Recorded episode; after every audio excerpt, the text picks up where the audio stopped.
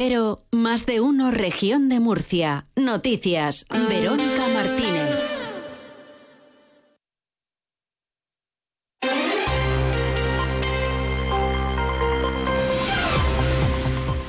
Hola, muy buenas tardes. En la región tenemos cielos cubiertos con precipitaciones ocasionales. Estamos en nivel amarillo por fenómenos costeros durante todo el día con vientos del suroeste de fuerza 7 y olas de 3 metros en todo el litoral. Además, aviso de nivel amarillo por viento en el campo de Cartagena y Mazarrón por viento del suroeste de hasta 70 kilómetros por hora.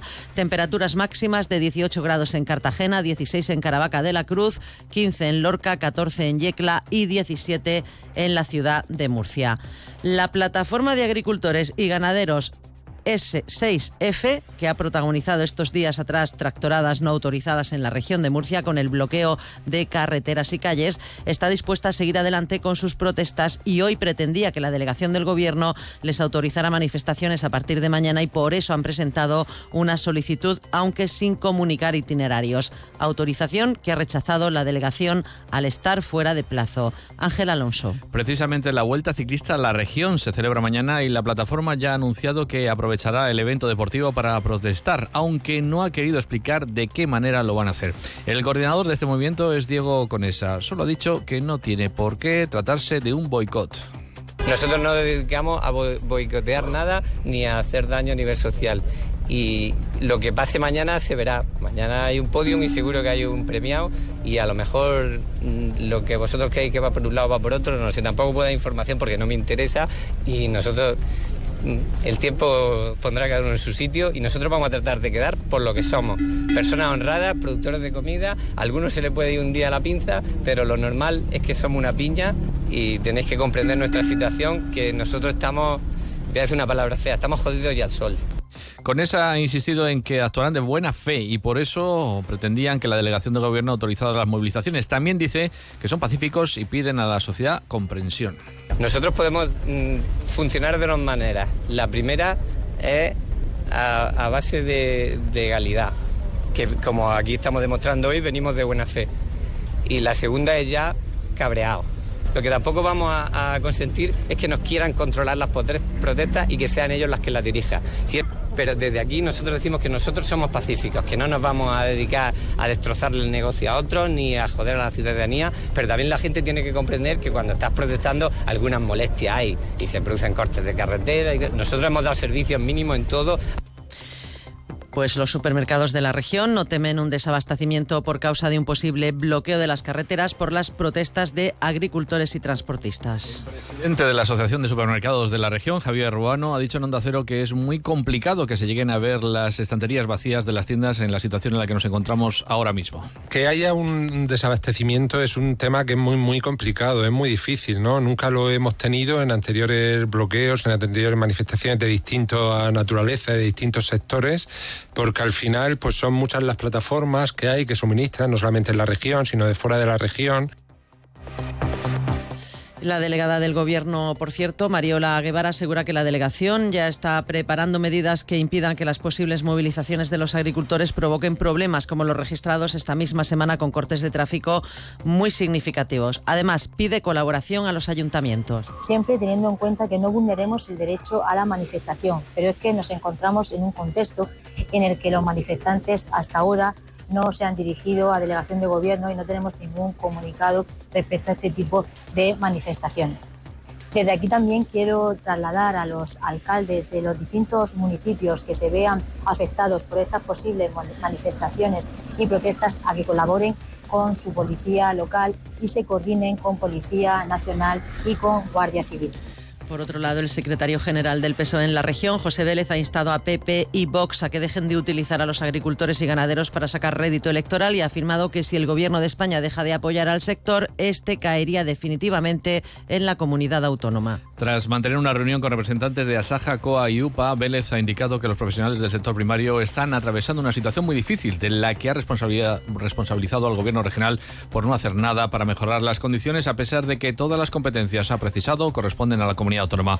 Pide a López Miras que cumpla con su responsabilidad y apruebe de inmediato una batería de medidas urgentes para ayudar al sector agroalimentario, entre ellas un fondo de 10 millones al año para afrontar situaciones extraordinarias en el campo. Se debe de incluir la creación de un fondo para situaciones extraordinarias que complemente las ayudas del Gobierno de España.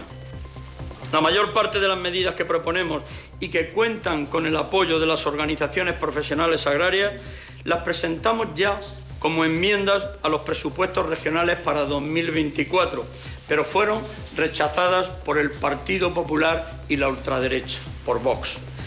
Se ha demostrado que eran necesarias por su parte, el presidente de la comunidad, López Miras, ha reiterado el apoyo del gobierno murciano a las reivindicaciones de agricultores y ha subrayado que es el Ejecutivo de Pedro Sánchez el que debe adoptar medidas en la Unión Europea para ayudar al sector. También pide a la delegación del gobierno que facilite los mecanismos adecuados para que las movilizaciones se desarrollen con normalidad.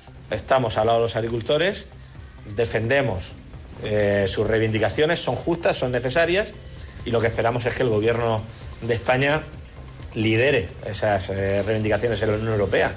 Necesitamos un ministro de Agricultura, necesitamos un presidente del Gobierno que vaya a, Bruselas a defender a nuestros agricultores, no a defender a Puigdemont. Las reivindicaciones son justas y son necesarias. Eh, se deben de hacer por los cauces legales. Y si se hacen por los cauces legales, eh, como cualquier cosa que se haga en un Estado de Derecho, pues la delegación del Gobierno tendrá que poner los recursos necesarios para que se pueda llevar con toda normalidad esa movilización y esa reivindicación, como digo, justa y necesaria. Por otro lado, y cambiamos de asunto, el senador del Partido Popular por la región, José Ramón Díez de Revenga, ha defendido la proposición de ley aprobada esta semana en el Senado contra la ocupación que pretende impedir que los ocupas se puedan empadronar en la vivienda, elimina la condición de morada para los residentes ilegales, incrementa las penas y las establece para aquellos que alienten estas prácticas. Los populares, con mayoría en el Senado, aprobaron esta propuesta de una ley que da 24 horas para el desalojo. Lo que hace es establecer el desalojo en 24 horas y da capacidad a la fuerza de seguridad del Estado a que cuando tienen conocimiento de que hay una ocupación se pueda desalojar eh, inmediatamente. También le habilita a las comunidades de vecinos para que puedan actuar contra los ocupas, porque no debemos olvidar que la ocupación ilegal no es una cuestión de vulnerabilidad, no es una cuestión de grupos antisistema, sino que son auténticas mafias organizadas, eh, grupos delincuentes que lo que hacen es eh, montar una verdadera industria del crimen alrededor de la ocupación. Más cosas, Podemos ha pedido a la autoridad portuaria de Cartagena la supresión del 15% de bonificación a los productos hortofrutícolas de terceros países. Según la formación morada, las mercancías y buques que llegan desde países como Sudáfrica, Egipto o Argentina se benefician de esta bonificación. Los diputados de Podemos, María Marín y Víctor Ejío, han entregado al presidente de la autoridad portuaria una moción que defenderán en la Asamblea Regional y que incluye varias medidas en defensa de los productores locales, especialmente los del sector cítrico que luego en realidad solamente sabemos perfectamente que benefician exclusivamente a las grandes cadenas comercializadoras y a las grandes eh, cadenas eh, distribuidoras y a las grandes superficies comerciales y no a nuestros pequeños y medianos eh, productores. ¿no? Y el año pasado se pusieron en marcha 2.670 empresas nuevas en la región, una cifra que la convierte en la tercera más dinámica en materia de creación de nuevas sociedades mercantiles. Así lo reflejan los últimos datos del Instituto Nacional de Estadística que muestran un crecimiento interanual del 11,5%, más de dos puntos superior al 9,1% registrado en toda España. Para el consejero de Economía, Hacienda y Empresa, Luis Alberto Marín, la causa fundamental de este aumento de las nuevas empresas en la región es la certidumbre y que pagan menos impuestos.